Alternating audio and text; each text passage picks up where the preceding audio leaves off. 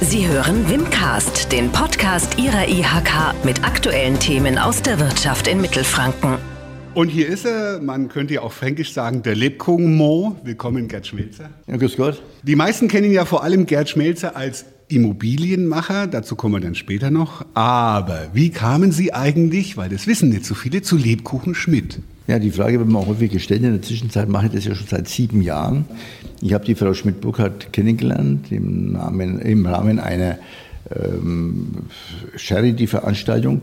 Und gleich danach sind wir dann zum Essen gegangen. Da haben wir dann so das eine, das andere besprochen. Sie hat keine Kinder und, und, und keine, eigentlich keine Verwandtschaft. Und die hat ihre Firma eben in eine Stiftung überführt. Und so eine Stiftung braucht einen Stiftungsrat, Stiftungsratsmitglieder.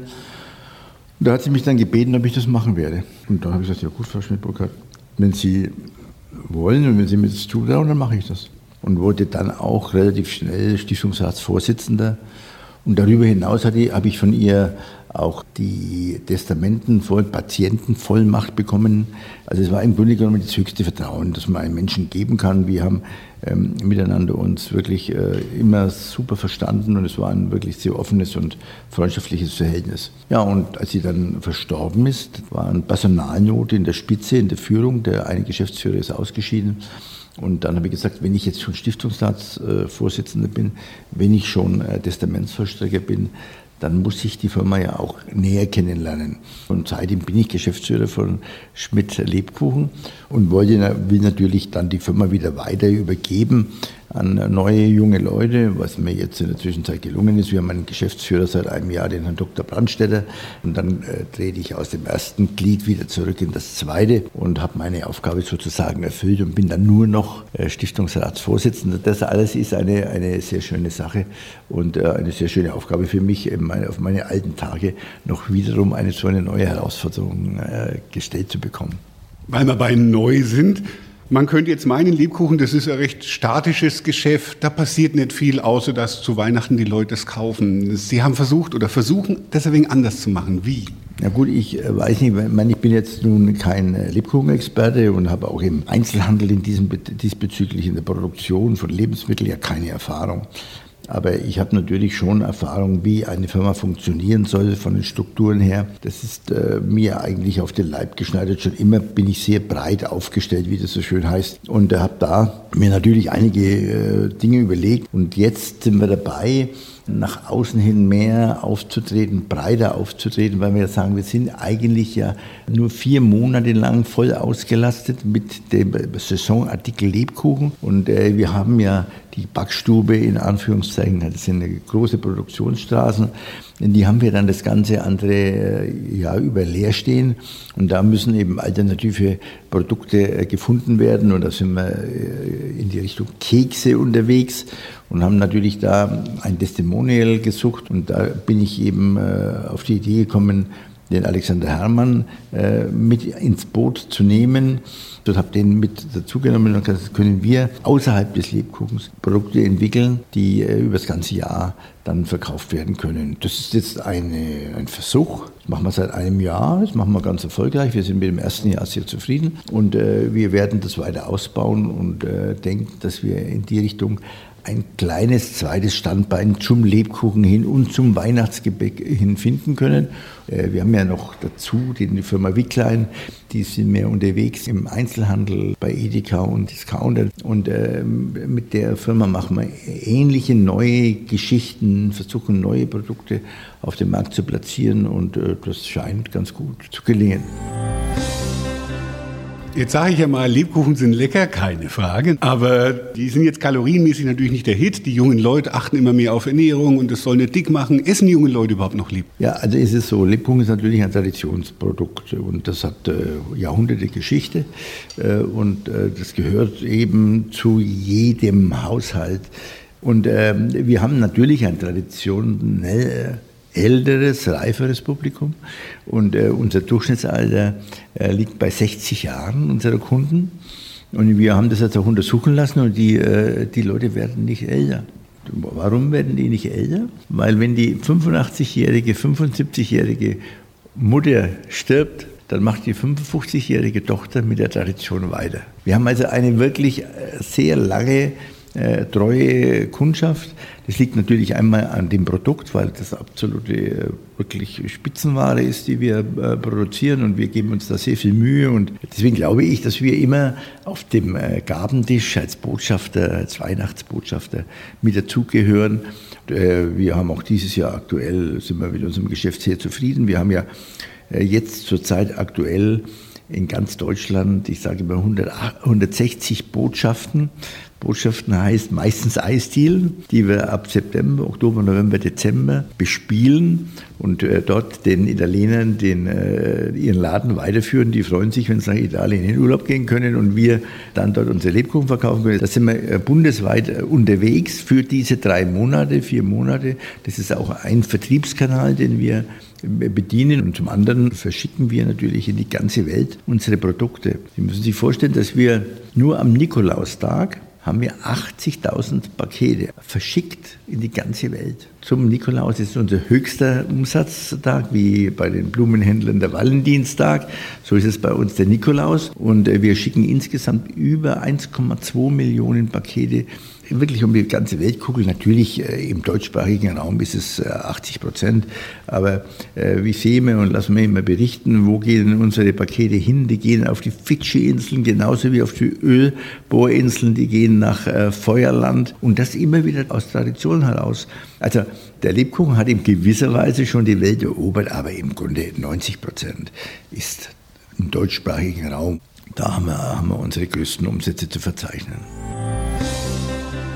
Ich sage jetzt einmal, theoretisch tut sich ja da ein Riesenwachstum auf Internet. Wie ist es bei Ihnen? Was sind die Erfahrungen und ja. was schätzen Sie daran, was man machen könnte? Ja, natürlich. Das Internet ist natürlich äh, ein Vertriebskanal, der immer weiter wächst und die 60-Jährigen, die sind ja in der Zwischenzeit äh, vor 10 Jahren oder 15 Jahren auch schon da. Also wir, wir, unser Internetumsatz in unserem Webshop, der wächst jährlich und wir wollen das nicht über Amazon verkaufen zum Beispiel. Sie können auch Lebkuchen über Amazon kaufen, aber wir wollen unsere Qualitätsware da nicht verwässern lassen. Wir haben unseren eigenen Webshop, wir haben unsere eigene Callcenter, wir haben von der Produktion bis zum Versand, bis zum Vertrieb hin, machen wir alles aus unserem Haus heraus. Es mag teilweise auch altmodisch klingen und sein, aber wir sind halt einfach direkt dabei und brauchen keinen Dritten. Aber, muss man ja zugeben, egal ob Farbe, Größe oder Geschmack, Lebkuchen und Immobilien sind doch verschieden. Gibt es Gemeinsamkeiten in den beiden Geschäften? Ach ja, es gibt in allen Geschäften Gemeinsamkeiten. Man ist ja gar, Immobilien ist ein völlig anderes Thema, gar keine Frage. Ich äh, weiß nur, wir haben jetzt vielleicht in unserem Unternehmen, sage ich mal, aus dem Gefühl heraus 400 Mieter, in der Mehrzahl Gewerbemieter. Und durch diese äh, Gewerbemieter kommt man automatisch immer auch ganz einfach in deren Probleme mit rein und, und, und Themen mit rein. Wir werden immer mit konfrontiert und ich, äh, Produktionsbetrieb für, sagen wir, Tischdecken haben wir zum Beispiel auch. Und, und dann sprichst du mit dem Mieter und da kommt man immer mit anderen Branchen äh, zusammen und da, dadurch habe ich immer wieder in verschiedene Branchen hinein einfach einen gewissen Blick und den hatte ich schon immer. Und deswegen habe ich mir dann auch der Lenkung Schmidt zugetraut. Das äh, Immobiliengeschäft ist natürlich völlig anders und es ist viel, äh, ja, sagen wir mal, äh, über zwölf Monate und über einen hohen materiellen Einsatz gebunden. Also das, das ist schon etwas anderes als, als, als Lebkuchen zu produzieren, ist ja klar. Also Gemeinsamkeiten gibt es jetzt nicht so? Grundsätzlich im Rechnen treffen sich alle wieder. Die Kalkulation muss stimmen hier und dort und äh, die Besonderheiten müssen halt berücksichtigt werden. Schon vor der Lebkuchenschmidt-Zeit ging es schon los. Augustinerhof. Es gab Archäologen, Nachbarschaftsstreit, Gerichtsprozesse. Der ein oder andere hätte wahrscheinlich schon hingeschmissen. Sie haben festgehalten. Jetzt ist es bald soweit, dass es fertig ist. Was bedeutet es für Sie, der neue, frische Augustinerhof? Der neue Frische ist wie Liebkuchen, frische Liebkuchen. Nein, äh, das ist, äh, der Augustinerhof ist natürlich für mich selber ab dem 20. Lebensjahr lebe ich in Nürnberg. Äh, dieser Augustinerhof, äh, den jetzt bauen zu dürfen, den entwickeln zu dürfen und den dann wieder einer Nutzung zuführen zu dürfen, das ist für mich eine äh, große Erfüllung und natürlich auch ein riesiges Risiko auch am Anfang. Jetzt auch noch, aber weniger natürlich, weil man ja jetzt sieht man ja schon, die Fassaden sind dran und das Dach ist drauf und äh, wir sind aus dem Wasser draußen. Diese komplexen Themen, die wir da haben im Bau selbst und in der Herausforderung von der Archäologie bis zu Nachbarschaftsrechten und zu allen Dingen, das war halt eine Operation am offenen Herzen der Altstadt und das da und das dann immer unter den Augen letztendlich der Öffentlichkeit, die ja immer vorbeigehen und die Baustelle beobachtet haben. Und jeder hat natürlich seinen Kommentar dazu gegeben. Und jetzt, wo die langsam die Fassade rauskommt und man sehen kann, wie sich das Objekt insgesamt darstellt, äh, das ist immer, immer ein Diskussionspunkt und immer ein, ein Thema. Und das Ganze zusammenzuführen und natürlich jetzt mit dem Höhepunkt des Ganzen, das Deutsche Museum dort situieren zu können, ja, ist es ein unternehmerischer Traum und für mich als Nürnberger ähm, ja auch eine Erfüllung. Lassen wir den mal weg, weil er ist noch nicht fertig. Aber wenn Sie jetzt durch Ihre Stadt gehen, Sie sehen viele Objekte von sich. Welche sind so die liebsten, wo Sie besondere Erinnerungen damit verbinden? Ja, das ist, das ist praktisch mein Leben. Ne? Wissen Sie, ich habe mit ganz kleinen Häusern angefangen und könnte vieles aufzählen, wenn man, ich bin ja wesentlich fast nur zu 90 Prozent immer nur in der Stadt unternehmerisch, immobilienmäßig tätig gewesen. Das fängt äh, an bei kleinen Objekten wie Semikron in der Wiesenthalstraße, das geht zu Triumph Adler hin, das geht hier zum Milchhof hin, das geht zu Sebaldus hin, Sebalder Höfe, das geht in den Tillypark. Also verschiedenste Objekte, die sich natürlich bei der Immobilie auch irgendwo sind es Häuser oder ist es ein Raum, der dort gebaut oder erstellt wird und dann auch äh, oder revitalisiert wird. Alles diese Dinge, da gibt es wirklich wahnsinnig viele Geschichten dazu erzählen, die in verschiedenen Lebensphasen bei mir einfach mitgewachsen sind und ist Gott sei Dank hat der liebe Gott äh, mir auch äh, das Geschick gegeben, nicht ganz daneben zu langen. Jetzt sind die einen oder anderen Dinge ja auch nicht so gelungen, das muss man auch sagen. So kritisch muss man das auch sehen, aber es ist insgesamt so, äh, waren das schon, war das schon eine sehr, sehr schöne Zeit, die letzten 40 Jahre. Als Alpha Gruppe dieses Jahr sind wir 40 Jahre alt geworden. Das ist schon äh, eine sehr bunte Geschichte und äh, eine lebende Geschichte. Und das Thema äh, Lebkuchen Schmidt dazu, das unter der erste FC Nürnberg oder oder, da können wir ja vieles dazu nehmen, was ich so alles gemacht habe. Das sind einfach Themen, die schon so mal ja, schon eine Freude machen. Dann wünschen wir Ihnen weiterhin Freude, Gerd Schmelzer. Wir vom IHK-Podcast wünschen Ihnen auch noch und unseren Hörern ein frohes Fest. Wie verbringen Sie es zum Schluss noch? Ja, wiederum auch ganz, ganz normal, wie es die meisten Bürger in dieser Stadt machen. Ich bin natürlich jetzt Opa. Ich habe drei Enkelkinder, die zwischen ein und vier Jahre alt sind. Äh, und natürlich dazu die Kinder und die Schwiegertochter und die ganze Familie. Wir sind dann, glaube ich, 15 Leute. Und wir sind alle äh, beieinander bei mir zu Hause, wie es jetzt so gehört, wie man so schön sagt. Und da wird am, am Abend Weihnachten gegessen, sich gegenseitig beschenkt, viel zu viel in der Regel.